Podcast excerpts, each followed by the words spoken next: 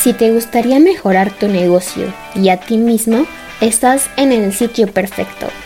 Esto es Easy Finanzas con Fernanda Rangel, donde lo único imposible es aquello que no intentas. Hola amigos, bienvenidos al episodio 20 de este podcast Easy Finanzas con Fernanda Rangel. Espero que se encuentren genial. Antes que nada, hay que entender un concepto primordial. Hoy estamos rodeados de commodities. ¿Y qué significa esto? En la economía se conocía como commodities a los productos básicos o materias primas provenientes de la naturaleza, como el agua, el arroz, el trigo, el petróleo, por citar algunos ejemplos. En su momento, las mercancías creadas por el hombre no eran commodities, pero en la actualidad, estos productos se van comoditizando, es decir, se convierten en elementos indispensables en la medida que se vuelven masivos y no diferenciables entre sí. Cuando esto sucede, no importa lo que vendas, eres percibido igual a tu competencia. En este mundo lleno de información, existe un empate entre capacidades tecnológicas e industriales por eso es realmente muy difícil decir, yo soy diferente o ofrezco algo distinto. Aunque lo fueras o lo tuvieras, es más complicado aún comunicarlo y que la gente te crea. ¿Qué mejor ejemplo que Xperia Z2? El teléfono celular de Sony, un aparato espectacular que te permite bucear y tomar fotos bajo el agua con características muy superiores al Galaxy o iPhone 5. Pero la gente no lo conoce y pocos lo compran. Lo que pasa es que ahora todo es un commodity. Ponte a pensar en los celulares. Samsung Galaxy S5, iPhone 6, Sony Xperia, Nokia, todos son más o menos la misma cosa. A uno se le acaba la batería a las seis y media de la tarde y a otro a las 7.20 de la noche. Un poquito más o un poquito menos. Algún detalle de la pantalla, pero finalmente todos los celulares son muy similares, o por lo menos sus fabricantes destacan siempre los mismos elementos. Por ejemplo, el mercado automotriz. Es increíble ver cómo se ha comoditizado. Seguramente te ha pasado alguna vez que has visto un carro lindo y tienes que acercarte a medio metro para saber qué marca es. Antes eso no ocurría. Tú mirabas un auto a 200 metros y sabías si era Mercedes, Vans, Audi, BMW, pero hoy no lo puedes determinar con certeza. Ahora ves uno que parece un Audi, te acercas y es un Kia. Sucede todos los días porque hay un exceso de productos comoditizados. Si yo te pido comparar tu empresa con otras 10 en América Latina, preferiblemente con las más importantes en tu sector, encuentras que dicen y hacen lo mismo. Entonces simplemente son la misma cosa. Y cuando todos son iguales, ¿sabes quién gana? el que baja el precio. Así de sencillo. Y eso claramente no es negocio. No está bien dominar porque das el precio más barato, simplemente porque así nadie gana, y mucho menos el consumidor.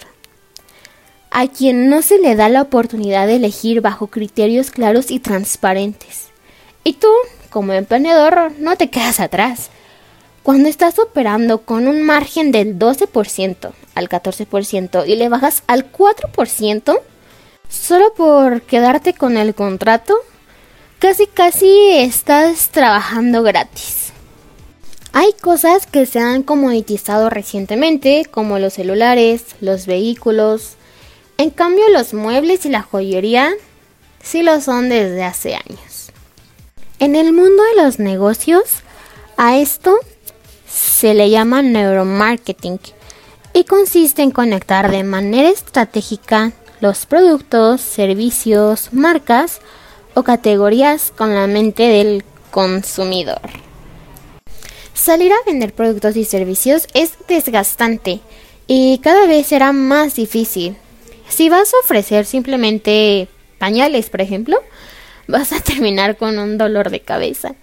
Te conviene más vender la forma de cubrir la necesidad antropológica inconsciente de una mamá que quiere salir a vender un pañal porque así ella te va a escuchar con mayor atención. Se sentirá comprendida y cercana al mundo de posibilidades que le ofrece tu producto para mejorar su experiencia de cuidadora y protectora de su hijo. Pequeñín, una de las marcas más importantes en su categoría en Colombia, se dio cuenta de que el mejor momento para vender un pañal no es cuando el niño ya nació, sino meses antes, cuando las mujeres están todavía muy asustadas por no saber si serán capaces de ser buenas madres. Siendo una estrategia, la marca se acercó a las futuras madres para tranquilizarlas, mostrándoles su apoyo y enseñándoles todo lo relacionado con el cambio del pañal, para que se sintieran preparadas y seguras cuando naciera su bebé. ¿Qué pasaba cuando nacía el niño? La madre decía, yo no puedo comprar pañales de otra marca si el que me enseñó a cambiarlos fue pequeñín y ha estado todo el tiempo a mi lado. Fue tal el éxito que la marca abrió espacios para seguir acompañando y apoyando a las madres en otras etapas del crecimiento de sus hijos. Así la empresa creó un lugar especializado llamado Club Pequeñín, que actualmente tiene docenas de puntos y fideliza completamente a las madres colombianas. ¿Qué ofrece este sitio? Un espacio donde las madres aprendan sobre estimulación temprana, cuidados de la piel, señales de alerta de diferentes enfermedades y otros cuidados a través de personal especializado. También se ha convertido en un punto de encuentro con otras mamás para pasar un buen rato mientras sus hijos juegan y se divierten. Lo más gracioso de esto es que todos los vendedores parecen haberse puesto de acuerdo para vender un commodity. Pero hoy los clientes quieren un discurso nuevo que les ofrezca algo diferente para decidirse entre tantas opciones. Y por supuesto, hay que lograr que la opción que sobresalga sea la tuya. Lo que sucede es que ningún vendedor tiene mucha noción de cómo venderle al cerebro. Le están vendiendo a la gente y no a la mente. Espero hayan disfrutado de este episodio. Es momento de despedirnos. Y recuerda, la vida te pondrá obstáculos, pero los límites los pones tú. Bonito día y hasta la próxima.